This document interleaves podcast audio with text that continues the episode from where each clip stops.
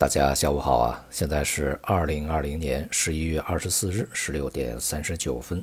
最近一段时间啊，不断发生的比较规模大的信用风险事件啊，还是非常引人关注的。那么在今天呢，这个最新消息显示啊，永煤违约这个事件呢，在相关方面，尤其是管理层、监管层的关注之下。取得了一定进展啊，这个债务人呢，先把百分之五十的本金打到托管账户里面去啊，然后呢，剩下的呢进行展期安排。目前看呢，这个方案已经取得了债权人的一致同意，这样一来呢，也就使得永煤啊，它这个违约事件啊，得以在一个有序的状态下去进行，也就很大程度上啊，打消了市场对于这个地方的国企。甚至是啊，地方的一些政府啊，出现一些道德风险啊，采取恶意逃废债的一些行为去违约及相关的其他的一些担忧啊，也就缓解了市场的信任危机啊，使得整个债市啊运行会平稳一些，不至于出现非常极端的这种系统性的波动啊。但这并不意味着信用风险啊就此就完结了啊，只不过呢是信用风险会在一个相对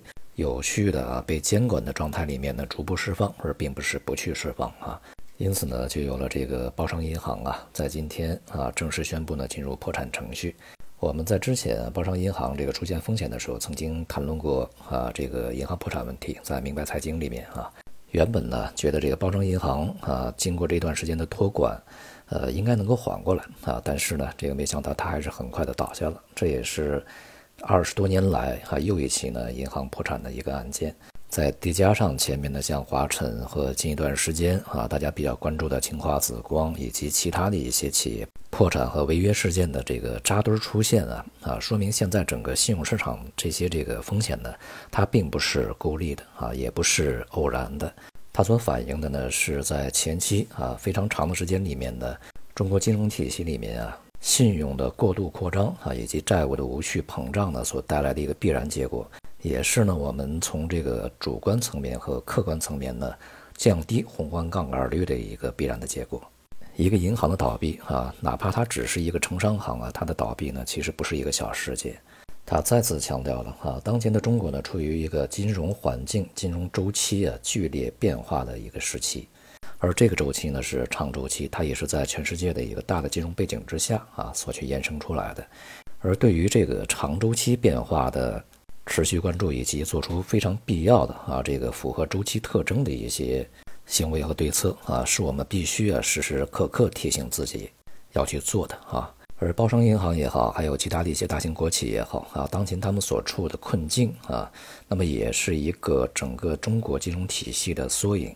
那么很多金融机构以及大的企业呢，它本身目前也是带病在运行的，无论是这个资产质量啊、流动性啊，还有什么其他的一些财务指标啊。或许呢，并没有我们想象的，或者是从表面上看到的啊，那么优秀，那么好看。所以呢，对于未来这个全球经济以及整个市场运行的方向呢，我们呢应该是重点关注两个方面。那么金融行业呢，要看它的资产质量；而这个周期行业呢，要看它这个需求的结构性的改变。这个课题啊，啊，目前从国内的一些研究机构里面还是很少去触及的。但是啊，恰恰是这个需求的结构性变化。是我们所处的环境与以往的数十年完全不同的啊，最重要的一个因素所在。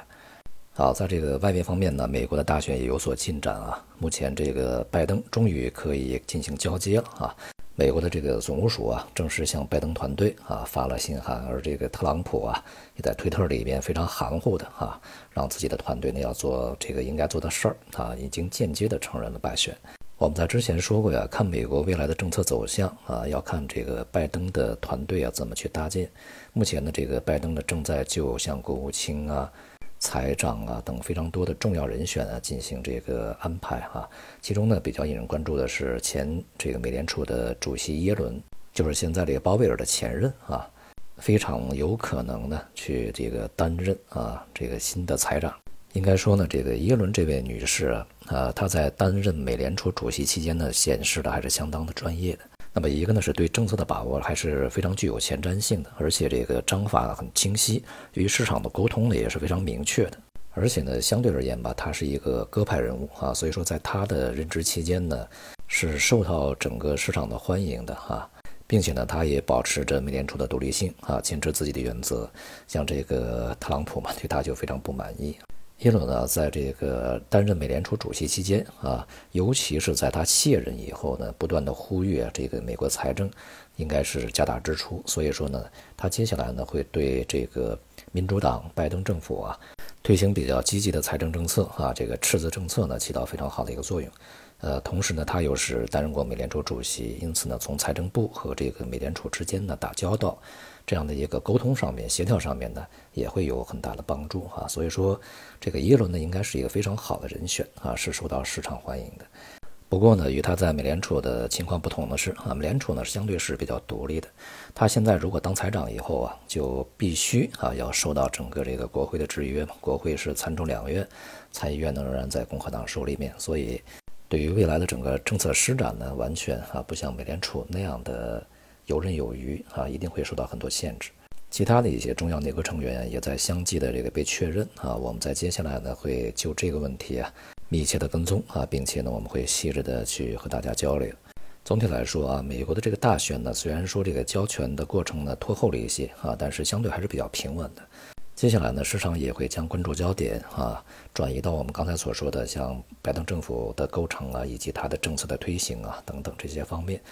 当然呢，还有当前这个新冠疫苗推出的速度越来越快啊，这个层面上来。而对于这个资本市场而言呢，一方面啊，美股现在显得有些疲劳啊，接下来这个波动呢会逐渐的下降。而中国的 A 股呢，它所面临的这个仍然是一个非常现实的问题啊，就是什么时候打破箱体啊。所以呢，我们在这段时间啊，一方面呢坚持一些结构性的这个板块行业的操作啊，阶段性的机会操作，目前来看呢，效果还是非常不错啊。不过呢，我们对于这些板块行业，还是要根据这个市场的节奏啊，去灵活的应对啊，不要去太过执着，将目光呢更加这个关注一些长远要素的变化啊。而同时呢，对于这个行情啊，是否能够打破上档的一个压力呀？还是要去密切的跟踪和观察这个资金啊，在年底啊持仓的热情究竟有多高。好，今天就到这里，谢谢大家。